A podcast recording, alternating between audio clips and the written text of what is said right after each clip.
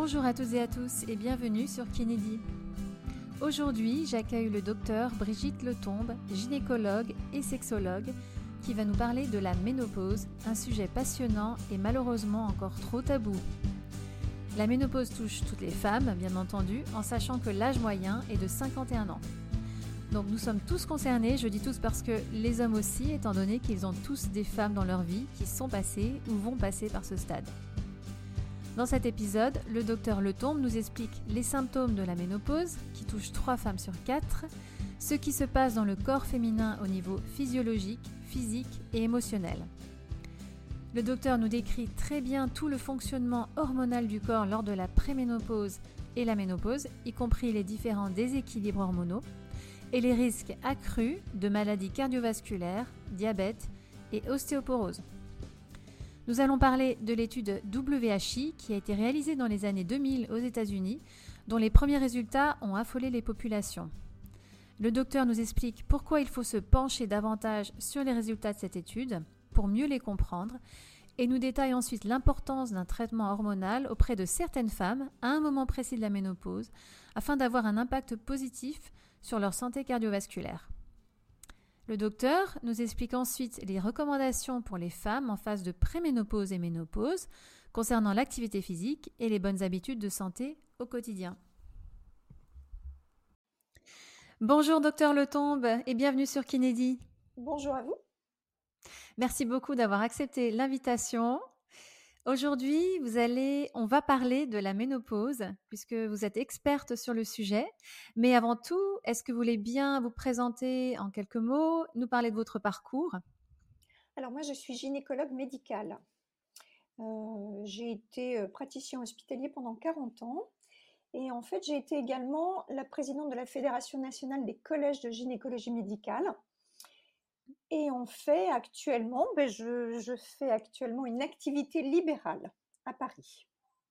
Je fais partie du bureau de la Société nationale de ménopause, le GEMVI, groupe d'études mmh. de la ménopause et du vieillissement hormonal. Et je pense que c'est important dès le départ de signaler que c'est un, que c'est un site, donc www.gemvi.org, où vous pouvez mmh. vous référer pour avoir au moins sur les pages d'accueil les fiches d'information sur l'insuffisance ovarienne prématurée et sur le traitement hormonal de ménopause. Moi, j'envoie toutes mes patientes euh, sur ce site pour euh, chercher l'information qui est une information référencée, scientifique et d'accès vraiment euh, simple pour que les femmes sachent de quoi l'on parle quand on parle de ménopause et quand on parle d'un traitement hormonal de ménopause qui, vous savez, est particulièrement diabolisé et décrié. Oui. Oui, on va y revenir tout à l'heure euh, d'ailleurs, parce que ça, c'est très intéressant. déjà, ma première question, c'est est-ce que selon vous, les, opinions ont progressé concernant la ménopause? Est-ce que c'est un peu moins tabou qu'avant? Est-ce que les femmes euh, en parlent un peu plus librement autour d'elles et auprès de leurs médecins? Pas du tout. Pas du tout. C'est l'inverse. Je pense qu'on est dans une société du jeunisme, de plus en plus, j'ai cette impression. Et c'est, euh, je pense que il y a 40 ans, quand j'ai commencé la gynécologie, je n'avais pas trop de soucis pour parler de ménopause et les femmes acceptaient de consulter et de venir chercher un accompagnement, voire une thérapeutique. Et eh ben c'est plus le cas aujourd'hui. Aujourd'hui, avoir 50 ans, c'est encore pour une femme être euh, dans une tranche de vie qui est euh, de la décroissance, on va dire. Et c'est pour les femmes et pour la société. Hein, je dirais que le regard de l'homme aussi, hein, y, est, pour beaucoup.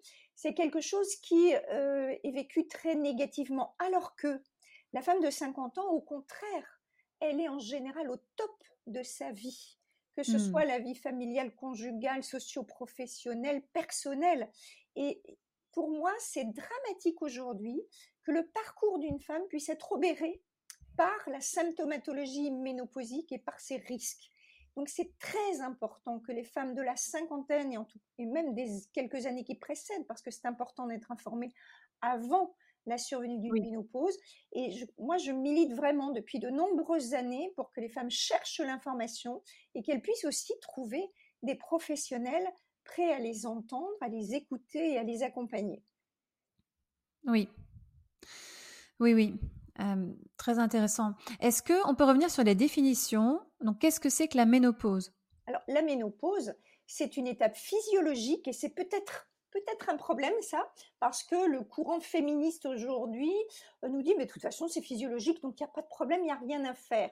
C'est pas vrai du tout parce que on va dire qu'au moins une femme sur deux va avoir une vie particulièrement altérée pour quelques années, voire des pathologies graves qui vont survenir dans les années qui suivent du fait de l'hypoestrogénie.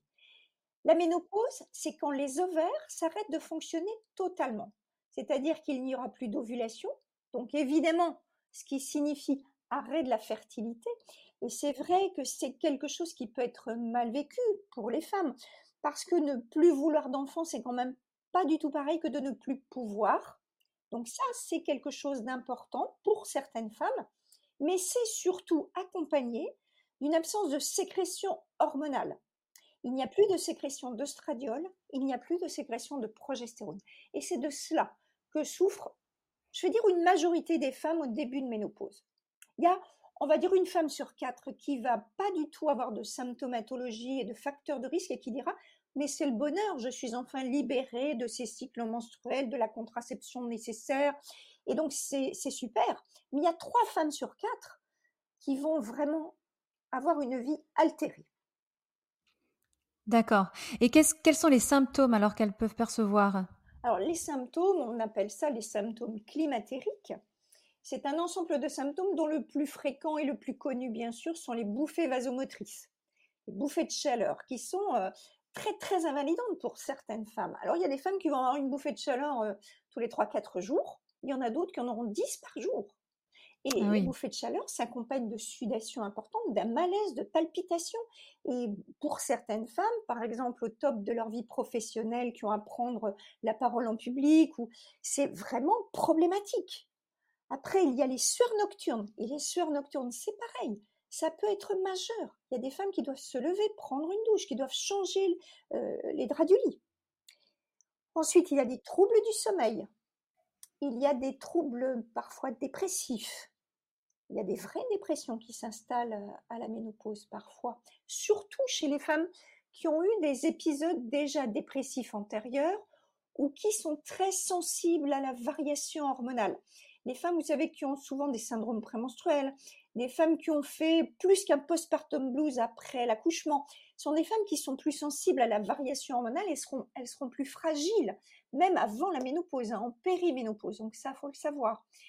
Il y a des troubles de concentration, ce que les Anglais appellent le fog, des petits problèmes de concentration, mmh ne plus trouver ses mots, avoir l'impression de ne plus avoir les mêmes capacités mémorielles, tout ça, de, mémoire, tout ça c'est possible. Il y a les douleurs articulaires, sont fréquentes aussi. Et puis après, vous avez aussi les symptômes qui sont plus génito-urinaires, donc une sécheresse vulvaire vaginale, des difficultés lors des rapports, une dyspareunie parfois, et mmh puis sur le plan urinaire, des mictions plus fréquentes, plus de plus d'incontinence. Alors pas pas tellement les incontinences urinaires des formes, mais plus les incontinences par hyperactivité vésicale. D'accord.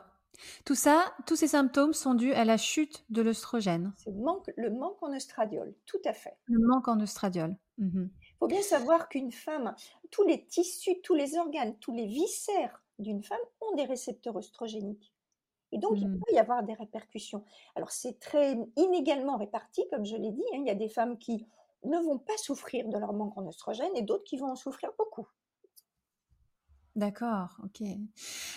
sur le site GMV, euh, donc sur le document à destination, hein, pour, euh, c'est un document informatif qui est très bien, très bien euh, détaillé. Il est écrit avant la ménopause, la femme a moins de risques de faire un infarctus que l'homme. Après la ménopause, ce risque augmente et rattrape celui de l'homme. Oui, c'est pour vous dire combien les œstrogènes sont importants chez les femmes. Oui. Et en fait, je ne sais pas si on parlera de cette étude américaine, la WHI, mais je crois que c'est important. Oui. Je vais le faire tout de suite parce que. Oui, oui, allez-y. Il y a un vrai lien. En fait, les œstrogènes protègent sur le plan cardiovasculaire. Ils protègent l'endothélium artériel, il diminue le risque d'hypertension artérielle, il diminue le risque de diabète, il diminue le risque d'hypercholestérolémie. Et tous ces facteurs-là sont des facteurs de risque cardiovasculaire. Ce qui fait que les femmes, quand elles ont des œstrogènes, elles ont moins de risque cardiovasculaire que les hommes. À Mmh partir de la ménopause, on voit un croisement des courbes, c'est-à-dire qu'il y a plus de pathologies cardiovasculaires et notamment d'infarctus chez les femmes que chez les hommes, parce qu'elles doivent vivre avec ce manque en œstrogène. Et donc tout cela, on le connaissait depuis longtemps. En fait, on proposait des traitements hormonaux de ménopause à partir des années 60 et on avait déjà beaucoup d'études observationnelles qui montraient que quand on donnait des œstrogènes aux femmes, on diminuait leur pathologie cardiovasculaire. Et la WHI, cette étude américaine en 2002 qui a fait beaucoup de mal au traitement, hormonal de ménopause, était une étude de prévention primaire cardiovasculaire. C'est-à-dire, les Américains se sont dit, les femmes, surtout les Américaines, elles meurent à 45% de pathologie cardiovasculaire. Alors ils se sont dit, bah, puisque l'œstrogène c'est bon pour les femmes, on va faire une étude randomisée. Donc à certaines femmes on donnera du placebo, à d'autres femmes on donnera des oestrogènes et un progestatif de synthèse. Mmh et donc, quand ils ont euh, commencé l'étude, c'était pour diminuer les pathologies cardiovasculaires. C'était le but. Et cinq ans plus tard, on a arrêté l'étude parce qu'au contraire, on avait augmenté les infarctus, les phlébites, les embolies pulmonaires, les accidents vasculaires cérébraux. Et ça, ça a fait un, mal terrible sur le plan international parce que c'était la première étude à grande échelle randomisée chez des femmes ménopausées. Alors, je vous explique un peu pourquoi on a eu ce résultat contradictoire. En fait, on sait que les oestrogènes protègent les femmes en début de ménopause. C'est-à-dire que si on donne des oestrogènes en début de ménopause, on va continuer à diminuer les risques d'hypertension, d'hyperlipémie, de diabète et euh, avoir un meilleur endothélium artériel. Mais si, pendant 10 ans, elles n'ont pas d'œstrogènes, elles vont avoir tous ces facteurs de risque qui vont s'installer et elles risquent d'avoir déjà une athéromatose installée. L'athéromatose, c'est des petites plaques au niveau des artères. Et quand ils ont quand ils ont décidé de faire une étude randomisée Randomisé, ça veut dire que la femme ne doit pas savoir si elle prend un traitement efficace ou un placebo et le médecin non plus. Je vous ai dit tout à l'heure qu'il n'y a que 25% des femmes qui n'ont pas de symptômes en début de ménopause. Mmh Donc, ils ont pris très peu de femmes entre 50 et 60 ans dans cette étude et essentiellement des femmes de plus de 60 ans avec une moyenne d'âge de 63 ans et même 20% des femmes qui avaient plus de 70 ans. Donc ces femmes-là avaient eu le temps d'installer sur le plan artériel une athéromatose. Et quand ils ont donné leur traitement, et le traitement américain, c'est des œstrogéniquins normodosés par voie orale, plus un progestatif de synthèse qui a des effets métaboliques délétères et que nous n'utilisons pas, ils ont créé de décollement des plaques. Et c'est comme ça qu'ils ont augmenté toutes les pathologies cardiovasculaires. Donc depuis, cette publication, c'était 2002. Quatre ans plus tard, ils nous ont donné la publication en fonction des tranches d'âge des femmes. Et on a vu que le peu de femmes qui étaient entre 50 et 60 ans dans cette étude, donc ça c'était 2006, n'avaient pas d'augmentation du risque cardiovasculaire. Au contraire. Et là, ils nous ont publié les résultats parce qu'ils continuent à suivre les femmes 20 ans plus tard. Et ces femmes qui ont été traitées entre 50 et 60 ans ont toujours une diminution de la morbimortalité cardiovasculaire. Mmh donc, de cette étude, il y a quand même une confirmation de ce que l'on savait, c'est-à-dire que si l'on traite les femmes, et notamment sur le plan cardiovasculaire, si l'on veut avoir un impact positif et surtout pas négatif, il faut les traiter en début de ménopause. Et mmh c'est ce que l'on appelle aujourd'hui la fenêtre d'intervention, les dix premières années après l'installation de la ménopause. Les dix premières années, donc à partir de 50 ans jusqu'à 60 ans oui, la moyenne d'âge, c'est 51-52, tout en sachant que certaines femmes vont être ménopausées à 48 et d'autres à 56. C'est les dix premières années de ménopause. Pendant ces dix premières années-là, vous pouvez instaurer un traitement. Si vous avez plus de 10 ans de ménopause installée, oui. Après, il y a des femmes qui parfois demandent la mise en place d'un traitement pour X raisons, voire euh, c'est rare quand même après 10 ans, mais ça peut arriver. Et ces mmh femmes-là, si elles, elles, envisagent un traitement hormonal, il faut être sûr et on fait d'ailleurs un bilan cardiovasculaire complet pour être sûr de ne pas prendre de risques en traitant ces mmh femmes qui sont quand même euh, déjà au-dessus des 10 ans d'installation de ménopause. Mmh Vous parliez tout à l'heure de traitement progestatif, c'est en complément de l'œstrogène, c'est ça? Alors en fait, quand une femme a encore son utérus, l'endomètre, la muqueuse qui est à l'intérieur de la cavité utérine, répond à l'imprégnation hormonale. Si on donne des oestrogènes à une femme sans progestatif, il va, il va y avoir un endomètre qui va s'épaissir, qui peut devenir atypique et voire conduire à un cancer de l'endomètre. Donc, quand une mmh. femme a toujours son utérus, quand vous donnez des œstrogènes à une femme, il faut toujours le complémenter, l'équilibrer avec de la progestérone. Ça, c'est nécessaire. Une femme qui n'a plus d'utérus, on lui proposera un traitement simplement d'œstrogène. D'accord. Tout à l'heure, vous parliez de, de l'étude. Donc, euh, qu'en est-il du risque potentiel accru de cancer du sein si on prend des hormones euh, œstrogènes Alors, quand a été publié le résultat de la WHI, hein, ce qui a fait beaucoup de tort, c'était les pathologies cardiovasculaires sur le plan professionnel. Mais ce qui a été publié dans les journaux, c'était surtout, ah là là, y a, on a de nouveau démontré l'augmentation du risque de cancer du sein. Il est évident que ce dont les femmes ont peur, ce n'est pas la pathologie cardiovasculaire, alors que c'est ça qui les tue. Les femmes ont mmh. peur du cancer du sein. Toute femme a toujours peur d'avoir un cancer du sein, d'autant que la fréquence de ce cancer du sein ne cesse d'augmenter. Vous savez qu'aujourd'hui, ça touche une femme sur huit.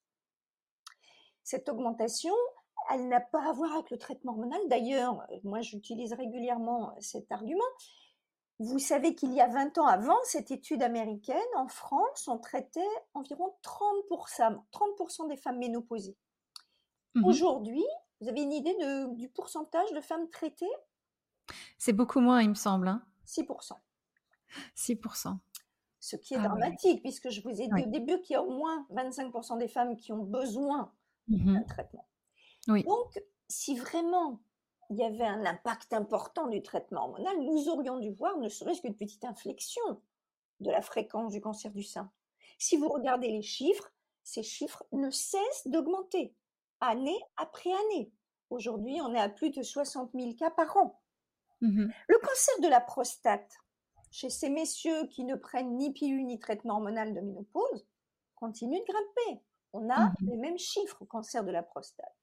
Donc, ça n'a rien à voir avec le traitement hormonal de ménopause, ça a à voir avec notre manque d'hygiène de vie, le fait qu'on soit en obésité, qu'on soit sédentaire, que l'on fume, que l'on boive de l'alcool, tout ça, ça augmente le risque à peu près équivalent à un traitement hormonal de ménopause type américain, c'est-à-dire mmh et progestatif de synthèse.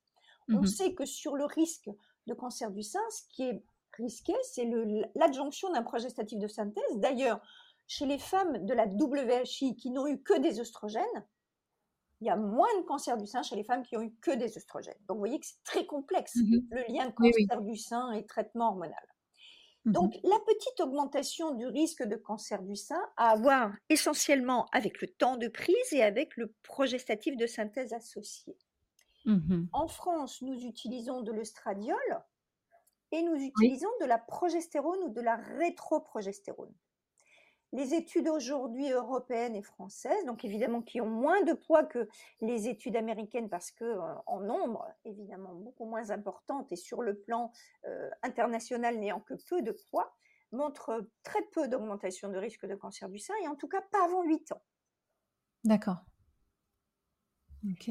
Donc bien retenir que le risque de cancer du sein, il est à voir avec notre manque d'hygiène de vie. On devrait, plutôt que d'interdire aux femmes de prendre un traitement hormonal, les informer de la nécessité d'une activité physique, d'avoir un poids normal, de ne pas être sédentaire, de ne pas fumer et de ne pas boire d'alcool. Parce que tout ça, tout ça sont des facteurs de risque bien plus importants quand on les additionne qu'un traitement hormonal. Tout à fait, oui, oui. D'ailleurs, quelles sont les recommandations pour les femmes euh, déjà dès la, préménopause et la ménopause concernant l'activité physique? Alors, l'activité physique, on ne cesse d'en parler hein, en consultation de gynécologie. Euh, je dirais que c'est, le pain quotidien. Il n'y a pas une consultation mmh où on n'évoque pas l'activité physique parce que malheureusement, vous le savez, hein, même dans l'enfance et l'adolescence aujourd'hui, il y a une vraie sédentarité qui s'est installée et cette sédentarité augmente non seulement les risques cardiovasculaires, mais tous les cancers. Et les mmh. cancers, notamment euh, hormonodépendants, type cancer de l'endomètre, cancer du sein, euh, sont augmentés par euh, l'absence d'activité physique et la sédentarité.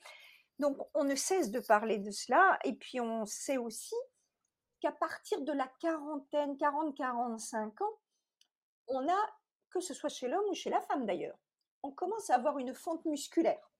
Oui, oui. Cette fonte musculaire fera que le métabolisme de base change. Vous savez que pour vivre, c'est-à-dire respirer, manger, dormir, bouger légèrement, on a un métabolisme de base et ce métabolisme de base va diminuer puisqu'on aura moins de fibres musculaires.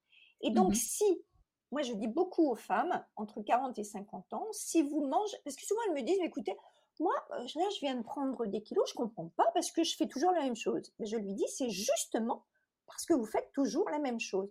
Vous êtes mmh. entré dans une tranche de vie où il est nécessaire pour garder votre capital mmh musculaire d'avoir plus d'activité physique. Oui. sinon, entre 40 et 50 ans, on prend 500 grammes par an, en gros, ce qui fait que quand elles arrivent à 50 ans, elles ont déjà pris 6-7 kilos. Mmh Donc c'est vraiment important d'insister là-dessus. Donc une nutri agir bien sûr au niveau de la nutrition, l'équilibre nutritionnel, et puis agir surtout sur la sédentarité, parce que on a de plus en plus de femmes qui sont sédentaires devant leur écran. Mmh et puis euh, insister sur l'activité physique nécessaire. Mmh euh, on va développer un petit peu l'activité physique, si vous voulez bien. Euh, j'imagine qu'il faut à la fois privilégier le travail cardio pour justement prévenir les risques cardiovasculaires, mais aussi développer la masse musculaire à travers des potentiellement des exercices de, musculation. Ça peut être doux comme le pilate ou alors carrément avec des poids, pour éviter aussi. Euh, je pense aussi au sport d'impact. Oui, il y a la musculaire et il y a l'impact sur le plan osseux. Voilà. Parce qu'on n'a pas parlé, on a parlé de la symptomatologie climatérique, hein, mais voilà. ce qu'il faut avoir à l'esprit, c'est que euh, les oestrogènes sont très importants dans le capital osseux. En fait, l'unité fonctionnelle osseuse comprend à la fois des ostéoblastes qui créent de l'os et des ostéoclastes qui lisent de l'os. Les oestrogènes ont, un facteur important sur, agissent positivement sur les ostéoblastes, c'est-à-dire qui créent de l'os. Quand vous êtes en période ménopausique, vous n'avez plus d'oestrogènes et donc vous avez des ostéoclastes qui vont liser l'os beaucoup plus qu'il n'y ait de reconstruction. Et donc on voit en début de ménopause une perte osseuse qui est rapide, une cassure rapide dans les 3-4 premières années de ménopause. Mmh donc c'est vraiment important d'abord de connaître le facteur de risque éventuel ostéoporotique fracturaire des femmes, le connaître sur le plan familial, parce que le premier facteur de risque d'ostéoporose, c'est le génétique, avoir euh, une mère qui a eu de l'ostéoporose et des fractures. Mmh et ensuite, bien sûr, vous connaissez, hein, c'est l'activité physique, c'est l'importance de l'activité physique, l'éviction du tabac, le poids, le BMI, tout ça sont des facteurs de risque d'ostéoporose. Et puis, pour les femmes à l'installation de la ménopause, on va leur proposer une densitométrie minérale osseuse. Ça mmh pourra être un argument éventuel pour proposer aux femmes un traitement hormonal si elles ont déjà un os fragile, parce qu'on sait qu'il va y avoir une perte osseuse rapide dans les premières années de ménopause et tout au long de la vie. Donc c'est mmh vraiment important. Et pour lutter contre l'ostéoporose, il y a l'activité physique et surtout l'activité physique avec impact sur ses pieds. Donc la marche, le soit la corde, la course. Oui. Ça, c'est très important, vraiment. Mmh le traitement donc œstrogénique et progestatif, hein, c'est comme ça qu'on dit? Oui. Il travaille, donc il permet de pallier tous ces risques, donc euh, cardiovasculaires, mais aussi, comme vous avez dit, ostéo, enfin le, tout ce qui est ostéoporotique. Voilà. Ouais. Donc c'est. ce sont les œstrogènes. Hein. C'est surtout le stradiol hein, qui est responsable de la protection osseuse et la progestérone, parce que nous en France, on n'utilise pas les progestatifs de synthèse hein, depuis, la, depuis les, années 2000, après la publication de la WHI, on a complètement changé euh, et on parle maintenant du traitement à la française. Et le traitement à la française, c'est de l'ostradiol, soit par voie orale, soit par voie transdermique. Mais en France, nous sommes beaucoup voie transdermique, c'est-à-dire du gel et des patchs. Pourquoi? Parce que la voie transdermique n'augmente pas le risque thrombotique veineux. Vous savez qu'avec l'âge, notre risque de phlébite augmente. Oui. Et donc, euh, même si vous n'aviez pas de risque de phlébite à 20 ans, c'est d'ailleurs pour cela, quand on parle de pilules, par exemple, on, dit que le risque thrombotique, il est vraiment très peu important à 20 ans, mais il augmente avec le temps. Et c'est vrai qu'après 50 euh, ans, on propose plus de pilules aux femmes. Parce que c'est de la voie orale et ça augmente le risque thrombotique. Là, on ne donne pas euh, de l'éthylé estradiol comme dans une pilule, mais on donne de l'œstradiol et on le donne par patch ou gel parce qu'on sait qu'avec cette voie d'administration, on n'augmente pas le risque thrombotique. Et en association, on propose de la progestérone ou de la rétroprogestérone. La rétroprogestérone, c'est le Dufaston, qui sont des de la progestérone ou de la rétroprogestérone qui n'auront pas d'effet délétère au niveau mammaire. Et il est mmh important d'avoir cet équilibre chez toute femme qui a un utérus. D'accord. La, la crème, elle s'applique où exactement? Le gel, alors le gel, il s'applique n'importe où sauf sur les seins, évidemment. On ne va pas mettre mhm. d'ostradiol directement sur les seins.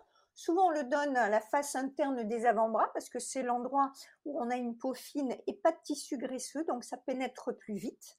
Et mhm. puis après, le patch, on peut le, coller, euh, bon, souvent c'est le haut de la fesse, hein, ou le ventre, mais bon, euh, est-ce que c'est remboursé par la sécurité sociale? Bien sûr, le traitement hormonal est remboursé par la sécurité sociale, bien sûr.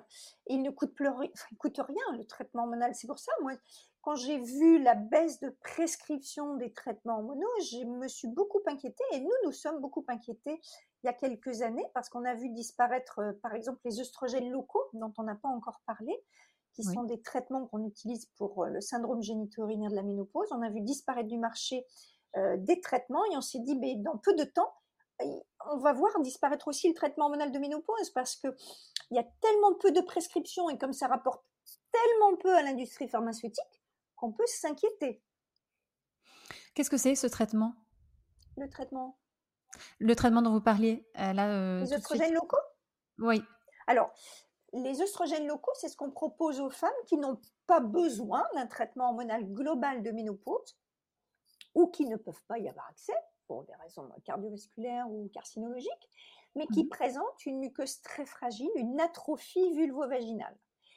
Et ça, ça peut être, ça peut, ça touche à peu près une femme sur deux. Et ça peut toucher les femmes même tôt, en début de ménopause. Il ne faut pas penser, euh, ça s'installe que 10 à 15 ans après la ménopause. C'est pas vrai. Il y a des femmes qui très tôt en début de ménopause ont déjà cette fragilité de la muqueuse avec des difficultés lors des rapports sexuels, des douleurs et puis mmh surtout un déséquilibre de la flore vulvo-vaginale qui peut être responsable notamment de vaginose et qui peut être responsable aussi du déséquilibre de la flore urinaire avec mmh des cystites fréquentes.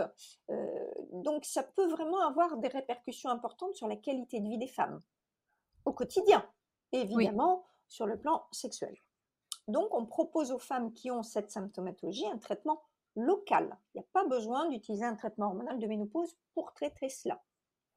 On utilise des gels ou des ovules qui contiennent des oestrogènes locaux ou de la DHEA, la DHEA étant un androgène qui localement va être transformé en oestrogène et en androgène. Mmh Tout à l'heure, vous parliez de incontinence urinaire. Est-ce que ça touche beaucoup de femmes ménopausées? Bah, Vous le savez bien, vous les kinésithérapeutes, il y a énormément de femmes qui ont des difficultés de continence urinaire. Mmh C'est-à-dire qu'avec l'âge, c'est presque une femme sur deux. Hein. Alors, c'est plus ou moins marqué. Il y a des femmes qui nous disent, bah, écoutez, oui, quand je fais mon footing, si j'ai pas vidé ma vessie, ça peut m'arriver et ça les gêne pas trop. Mais il y a des femmes qui vous disent, mais moi, je suis obligée de me protéger au quotidien. Le moindre petit effort le... Alors ça, c'est pour l'incontinence urinaire d'effort est responsable d'une petite perte d'urine. Et puis après, vous avez ces femmes qui ont cette hyperactivité vésicale et qui ont euh, cette envie mictionnelle euh, qui arrive en dehors de l'effort avec une perte mmh d'urine. Urgente oui, c'est fréquent, mmh très fréquent, bien sûr.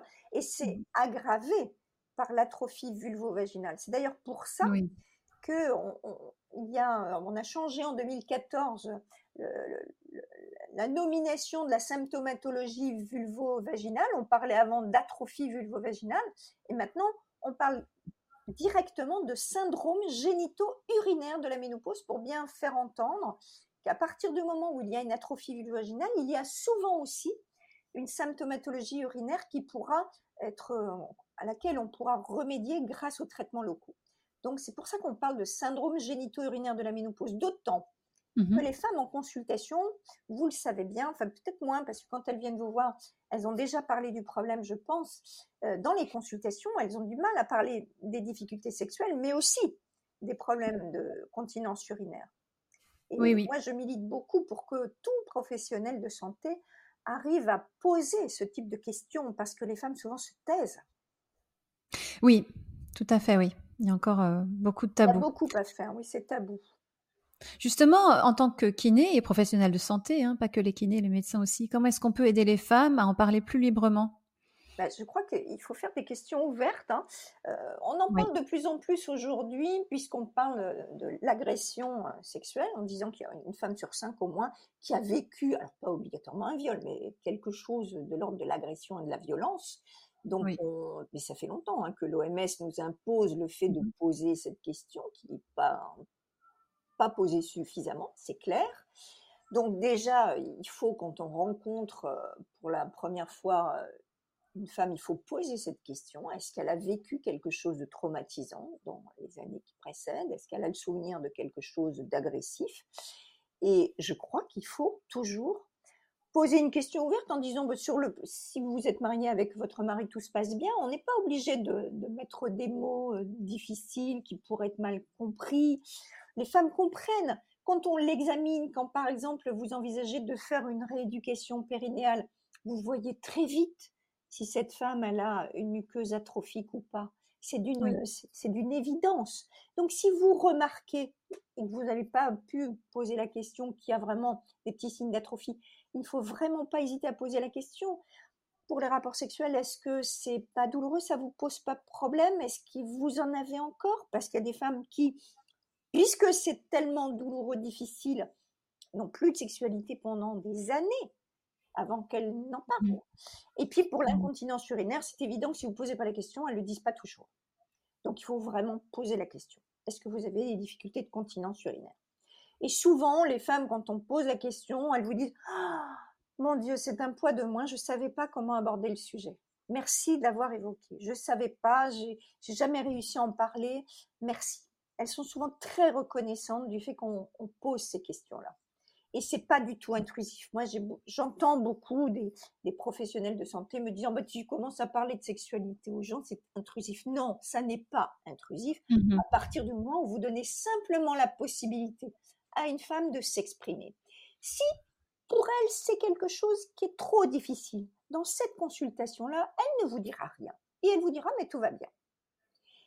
Et Mhm. puis elle reviendra vous voir et elle vous dira, bon, la fois dernière, c'était un petit peu, j'étais pas prête, euh, donc maintenant j'ai Mhm. envie de vous en parler. Donc vraiment, Oui. n'hésitez pas, n'hésitez pas. Vous rendrez Mhm. énormément de services. Oui. Euh, vous êtes aussi sexologue, Oui. il me semble. Oui. Euh, en quoi ça, ça vous aide justement par rapport au suivi des femmes que vous voyez qui, qui sont ménopausées? Savez, j'ai fait cette formation de sexologie euh, très vite dans ma formation de gynécologue parce que je pense que quand on est gynécologue, euh, c'est difficile. Moi, pour moi, c'était important de pouvoir Mhm. approcher ces difficultés sexuelles. Je pense que tout gynécologue devrait être capable, pas obligatoirement de faire une prise en charge de type sexothérapique, mais au moins être capable de parler d'eux être capable de, de déceler un problème, un problème sexuel parce qu'il y a malheureusement beaucoup de difficultés sexuelles, mais qui en plus peuvent être résolues assez facilement. Mhm. Donc, il ne faut pas hésiter. Puis c'est de toute façon, à partir du moment où vous posez la question, on vous dévoile quelque chose qui est vraiment difficile à prendre en charge. Il y a des sexologues, il suffira à ce moment-là d'adresser. Mais vous aurez de toute façon été très, très efficace parce que vous aurez permis à cette femme qui va mal de pouvoir enfin se libérer d'un fardeau et trouver une éventuelle solution. Donc, Mhm. ne pas hésiter, vraiment. Qu'est-ce que vous aimeriez voir évoluer dans les mœurs, dans les croyances vis-à-vis de la ménopause? Moi, je voudrais que ce soit plus tabou, ça c'est sûr, parce que ça l'est encore. Oui. Ça l'est encore. On est dans une culture du silence, du secret. Les femmes ne parlent pas de leur ménopause, même entre copines. Moi, quand je vois des femmes euh, ménopausées en consultation, euh, je dis, bah alors, euh, vous en avez pas? Ah non, non, non, j'en parle pas. Elles en parlent même pas avec leur Mhm. partenaire, parfois. C'est mmh quand même terrible. Alors cet homme qui ne sait pas ce que c'est que la ménopause, qui ne connaît pas les répercussions de l'hypoestrogénie, qu'est-ce qu'il se dit quand cette femme évite les rapports sexuels, quand elle a une sécheresse du vaginale, que les rapports se passent mmh mal, qu'est-ce qu'il se dit cet homme? Il se dit elle m'aime plus? Ou alors ça y mmh. est, on est trop vieux ou... Et, si on n'en parle pas, c'est terrible, alors qu'il y a des solutions tellement simples, tellement simples. Donc je crois que c'est très important euh, qu'il n'y ait plus cette culture du silence, qu'on passe, qu'on arrête d'être dans cette société du jeunisme, mmh et puis euh, qu'on dédramatise absolument. Hein, le fait d'être en hypoestrogénie, ça n'est pas dramatique. Je vous ai dit que pour une femme sur quatre, c'est pas grave puisqu'elle aura pas de pathologie euh, grave chronique du fait de cette hypoestrogénie et qu'elle en souffrira pas. Que les mmh trois autres sur quatre, une sur quatre, va avoir une symptomatologie qui va durer très peu de temps, qu'on va pouvoir éventuellement gérer euh, assez simplement. Et puis deux sur quatre vont avoir besoin d'une prise en charge thérapeutique pour un petit temps. Mais surtout, les femmes qui n'ont pas de symptômes, qui, ne, qui arrivent dans cette tranche qui sont ménopausées, qui disent bah, Moi, j'ai pas de problème, tout va bien, il faut garder à l'esprit que l'hypoestrogénie va favoriser l'ostéoporose fracturaire pour 40% des femmes Mmh va favoriser éventuellement l'installation d'un diabète. Le fait l'hypoestrogénie multipliée par deux, votre risque de diabète, va favoriser le risque d'hypercholestérolémie et d'hypertension artérielle. Donc ces femmes-là, il faut quand même prévoir, faire un bilan minimal pour voir si elles n'ont pas ces facteurs de risque et s'il n'y a pas nécessité de pousser plus loin ou le bilan cardiovasculaire ou le bilan osseux. Ah oui, donc le bilan, euh, ça se fait aussi euh, bilan sanguin, j'imagine? Alors, le minimum dans la... Mais de toute façon, euh, les femmes qui consultent en gynéco, ne serait-ce que pour la contraception hormonale, on leur propose un bilan régulier, mais la femme de 50 ans doit bénéficier d'un bilan métabolique de base, avec une glycémie, une cholestérolémie, une triglycéridémie, parce mmh qu'on installe avec l'âge parfois une hypercholestérolémie. Ça, ça ne parle pas, une hypercholestérolémie. Le, diabète, c'est pareil. C'est mmh pareil. Sachez qu'une femme qui a fait du diabète pendant la grossesse, elle a vraiment un risque majeur multiplié par 3 d'installer un diabète. Et après la ménopause.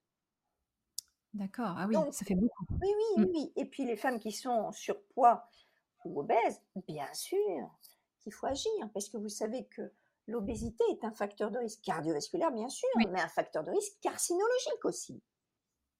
Et le traitement œstrogénique peut jouer, peut baisser le risque de diabète s'il est ah pris ah oui, Bien sûr, bien sûr, puisque je vous dis, c'est l'hypoestrogénie qui multiplie par deux le risque de diabète. À partir du moment où vous traitez les femmes, vous mmh diminuez le risque d'installation du diabète, tout en sachant que, évidemment, le diabète de type 2 dépend de votre hygiène de vie et de votre alimentation. Il n'y a, a pas que le traitement. D'accord? D'ailleurs, en parlant de l'alimentation, est-ce qu'on peut trouver les œstrogènes dans l'alimentation? Et si oui, dans, dans quels aliments en particulier? bah, Vous avez les phytoestrogènes, mais les phytoestrogènes, euh, il y en a une, une foule vendue dans les parapharmacies et pharmacies à des prix exorbitants que les femmes, que les femmes achètent. On me dit toujours, mais toi, tu es pour le traitement. Moi, je suis pour que les femmes soient accompagnées, qu'on fasse leur bilan et qu'on leur donne le traitement adapté quand elles en ont besoin. Les phytoestrogènes n'ont pas prouvé scientifiquement leur efficacité sur des études bien faites, sauf la génistine.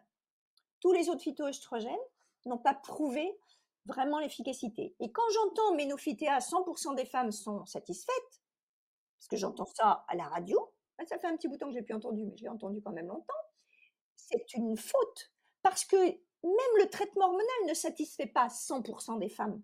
Personne ne peut croire ça. C'est de la mmh. désinformation. C'est de la fake news. Après, ce qu'il faut savoir, c'est que pour les bouffées vasomotrices, il y a un effet placebo de n'importe quel produit au moins de 30 à 40%. Mmh Vous prenez quoi que ce soit, sans doute, alors l'effet placebo, il est toujours difficile à expliquer, mais en tout cas pour cette symptomatologie-là, vous avez 30% d'effet placebo. Donc, si une femme me dit, si, j'ai fait le bilan chez une femme, elle n'a pas de facteur de risque particulier, elle n'a que quelques bouffées vasomotrices, elle n'a pas envie de prendre un traitement, et elle me dit, je prends du soja et je vais très bien, mais c'est parfait. Mmh c'est parfait. Sauf qu'elle le paie. Mmh et que personne n'a prouvé son efficacité dans la prévention cardiovasculaire, la prévention osseuse. Mmh oui. Oui, oui. C'est au cas par cas aussi, ça dépend des femmes et de, leurs besoins et de ce qu'elles veulent.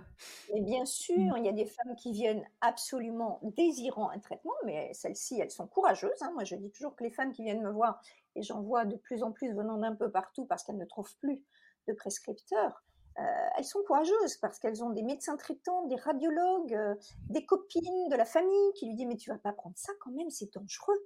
Les hormones, c'est ah pas dangereux.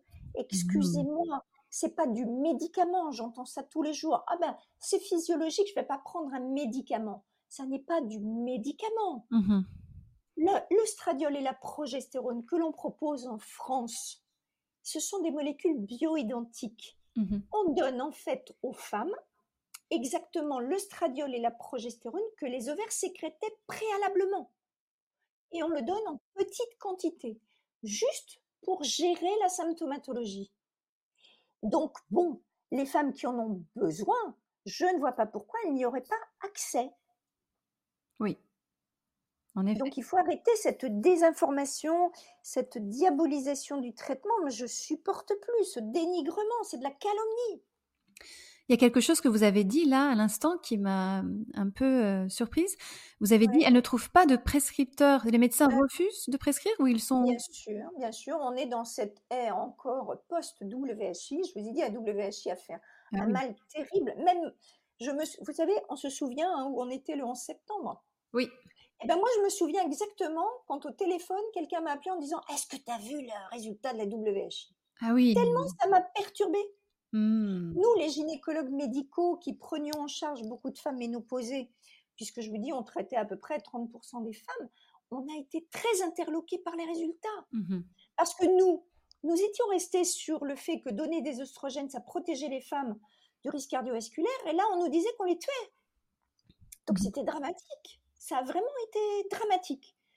Mais quand on a vu, quatre ans plus tard, les résultats avec, je vous ai dit, hein, les femmes entre 50 et 60 et les femmes au-dessus de 60, ça nous a rassurés. Et on s'est dit, bon, bah voilà, on revient à quelque chose de, correct. Mmh Mais malheureusement, on avait eu le temps de dire tellement de choses négatives et de faire peur aux femmes comme aux professionnels que la represcription du traitement hormonal n'est pas arrivée. Mmh et en fait, année après année, jusqu'à encore cette année, il y a une baisse de prescription. Année après année. Donc j'imagine que c'est votre sacerdoce de promouvoir, de, de plaider pour euh, le traitement pour les femmes qui en ont besoin. Exactement. Et puis vous savez, si vous, si vous allez sur, euh, je ne sais pas si c'est encore possible de le trouver, mais euh, le New York Times, il y a une journaliste qui a fait publier un gros, un gros, article le 1er février 2023, je m'en souviens très bien, donc ça fait un an, mmh où elle reprend ce qui s'est passé avec la WHI. Et elle dit, mais comment se fait-il que l'on ait désinformé et qu'on ait abandonné les femmes alors qu'il y a une solution pour les femmes qui ont un problème avec la ménopause? Mmh Et moi, je vous conseille d'y aller. Si, si, on le retrouve encore, peut-être c'est possible. Donc, c'est un article euh, du New York Times sur le traitement hormonal de la ménopause et la WHI qui a été fait pas par un médecin, mais par une journaliste qui a repris toute l'historique et qui et qui se dit mais comment on peut encore en être là 20 ans plus tard? On est 20 ans plus tard. C'est pas normal. Donc ça a beaucoup changé. Aux États-Unis, ils represcrivent des traitements. En Australie, ils represcrivent des traitements. En Angleterre, ils ont doublé les traitements là sur deux ans. Mmh en France, mmh on est toujours avec de la baisse de prescription. Mmh. Donc je désespère d'y arriver. Vous avez écrit un livre d'ailleurs pour aider les femmes à, comprendre euh, la ménopause, non?